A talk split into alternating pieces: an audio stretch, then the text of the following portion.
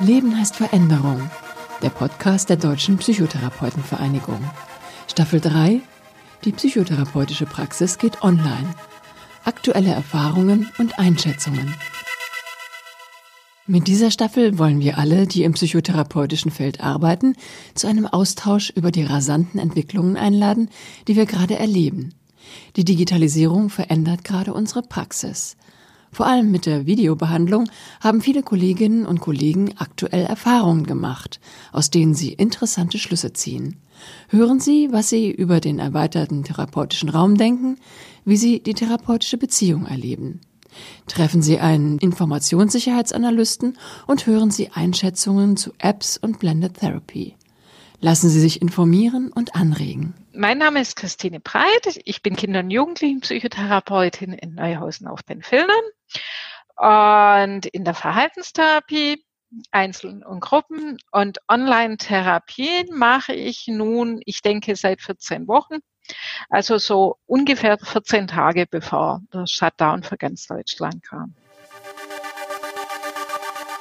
Thema dieser Folge Videositzungen mit Kindern und Jugendlichen. Mein Büro hat sich vollständig verändert. Also es ist jetzt ganz viel Zeug um mich rum. Früher war, war immer der Schreibtisch ganz leer. Jetzt ist ganz viel Zeug um mich rum, dass ich ganz viel Material im Büro habe. Es geht vieles, aber vieles anders. Unter diese Sachen waren dann die Handpuppen, wo, wo man gedacht hat, ja, aber Handpuppen vorm Bildschirm geht. Das ging schon in meiner Kindheit, also dass, dass da eine Handpuppe mit dabei war. Und das war dann auch so. Kognitives Umstrukturieren geht dann halt natürlich auch hervorragend mit Handpuppen, dass die eine die positiven Gedanken übernimmt, die andere die negativen Gedanken und das Kind sagen kann, ey, das hilft vielleicht nicht weiter, das ist kein guter Gedanke oder das ist ein guter Gedanke und dann fühle ich mich so und so, dann kann man auch, also was wir dann auch schon gemacht haben, ist, dass wir die Listen in der Chat geschrieben haben mit den Gefühlen und das Kind sagen konnte, hey, dann fühle ich mich traurig, fröhlich und so weiter, dass man dann einfach nur die, die äh, Begriffe aus dem Chat nehmen konnte. Was auch gut geht, ist mit der Handpuppe eine Begrüßung machen. Ähm, Hallo und wie geht's dir heute? Auch da ist so eine Handpuppe sehr, sehr dienlich. Bei der Handpuppe vor der Kamera ist tatsächlich so, man kann sie sich selber vors Gesicht schieben. Und dann sieht das Kind nimmer, dass du ja da diejenige bist, die redet, wenn sich's ablenken möchte. Eigentlich wollen sich Kinder da weniger ablenken, aber selbst wenn es das möchte, ist es dann auf die Puppe fokussiert. Mit Handpuppen an sich kann man auch ganz viel zum Thema Gefühle und so machen. Es gibt eine Plattform, die ich hauptsächlich nehme. Die hat auch das, äh, dass ich sehe zum Beispiel, wenn meine Kolleginnen und Kollegen online sind, die sich dann angemeldet haben und dass man mit der Pause kurz miteinander schnacken kann. Das ist eine ganz tolle Geschichte.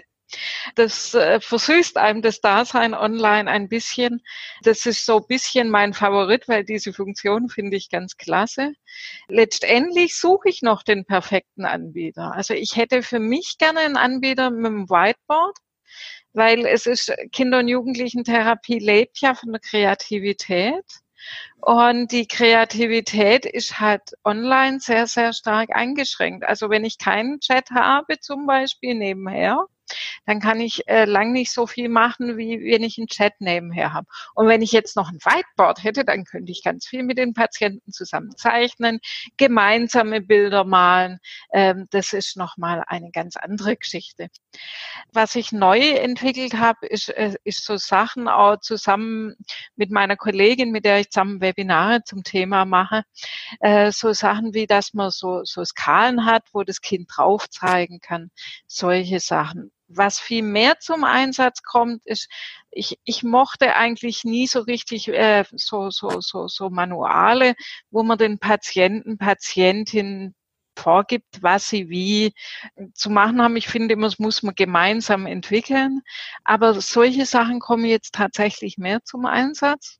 Auch mit dem Vorteil, dass ich es den Patientinnen und Patienten oder, oder deren Eltern vorne ab per E-Mail zuschicken kann und man das dann gemeinsam parallel auspacken kann.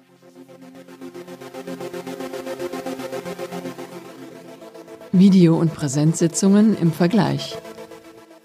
Die Videositzung, die, die bereite ich tatsächlich viel, viel mehr vor. Die Präsenzsitzung, da entwickle ich mehr mit, mit, dem Patienten. Da ist mir das Thema klar, halt, das und das und das würde heute so theoretisch anstehen. Wie das praktisch aussieht, das entwickle ich dann mit der Patientin und dem Patienten dann während der Sitzung. In der Videositzung habe ich tatsächlich das Material nebendran. Malen zum Beispiel kann ich überhaupt nicht mit den Kindern gemeinsam. Also, und das ist eigentlich bei mir in der Praxis eine wichtige Methode, dass man miteinander malt. Also zum Beispiel, dass man miteinander Comics erstellt oder so. Und das Ganze fällt weg und das heißt, es liegt viel, viel mehr Material nebendran. Und ähm, es ist auch bereits vorbereitet. Also es ist strukturierter. Ich finde es auch ein bisschen traurig, weil Therapie lebt ja eigentlich vom Moment. Es gibt auch Patienten, mit denen arbeite ich besser in der Videotherapie.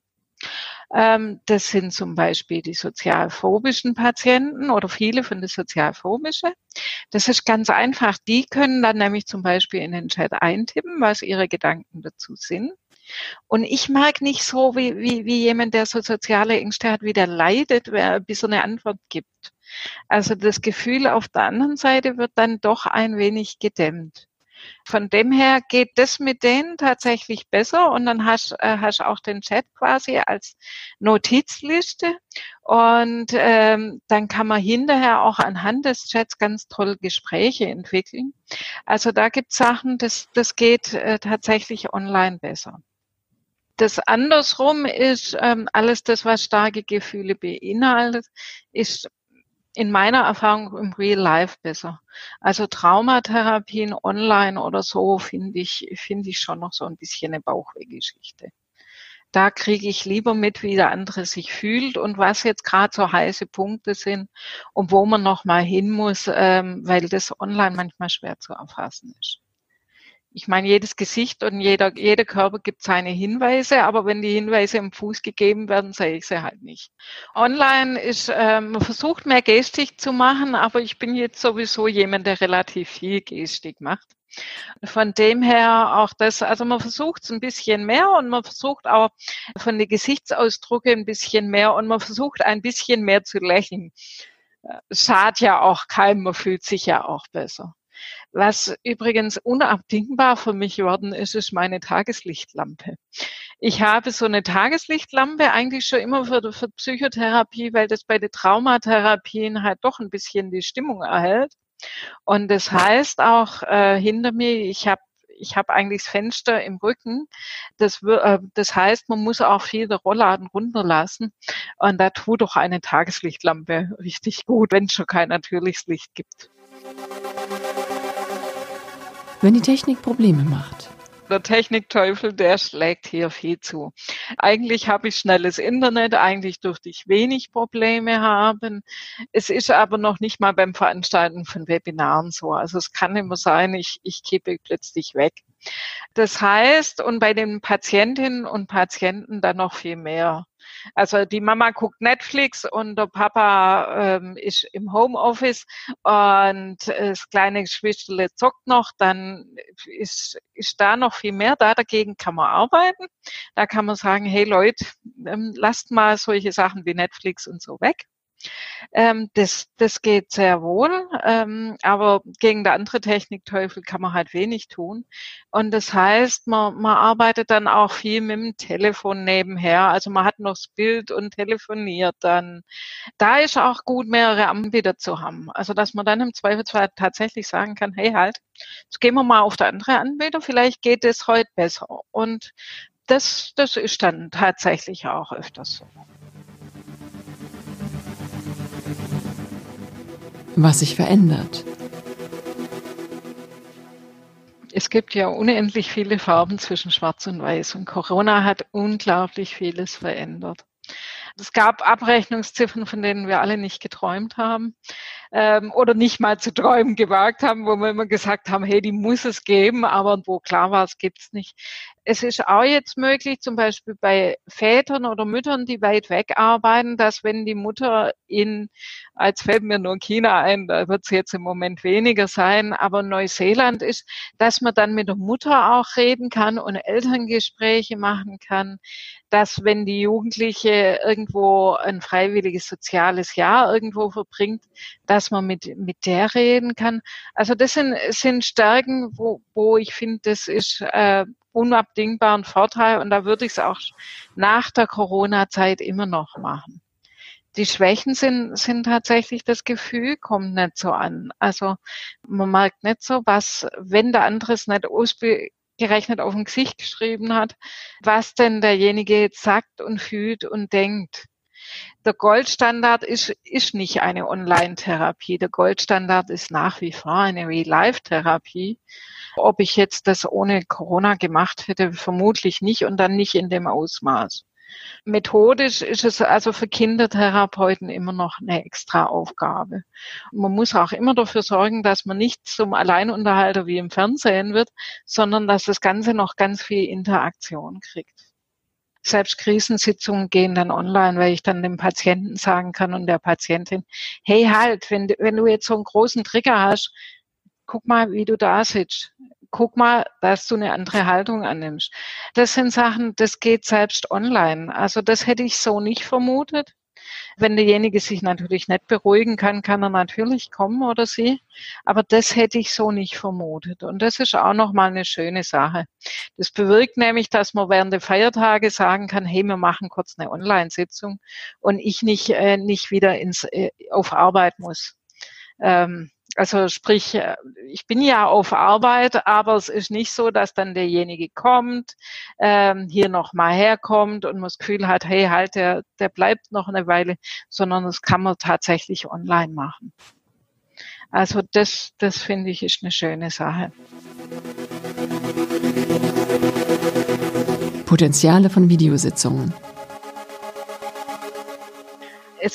Eröffnet Möglichkeiten, es eröffnet wertvolle Gedanken, wie zum Beispiel, könnt ja später von der Theorie her, könnte man ja sagen, hey, man macht online zum Beispiel eine Sitzung mit getrennt lebenden Eltern macht damit Elterngespräche. Wir kriegen ja, weil, deswegen, weil die Eltern sich getrennt haben und verstritten sind, kriegen wir ja nicht doppelt so viele Stunden, wir Kindertherapeuten, sondern wir müssen das irgendwie geregelt kriegen.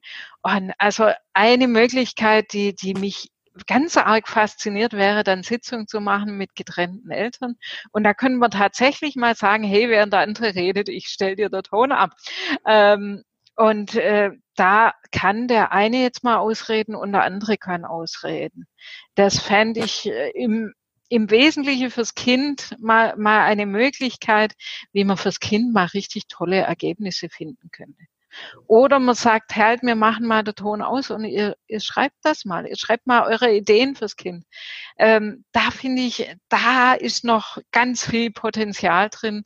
Ähm, von dem her ist online eine Sache, die ich auch so nicht mehr missen möchte. Also ganz klar, wenn ich dann hinterher zahlen muss nach Corona für mein Programm, dann werde ich mir eins von diese Programme aussuchen und sagen, okay, dann, dann wird halt gezahlt. Also missen möchte ich es nicht mehr.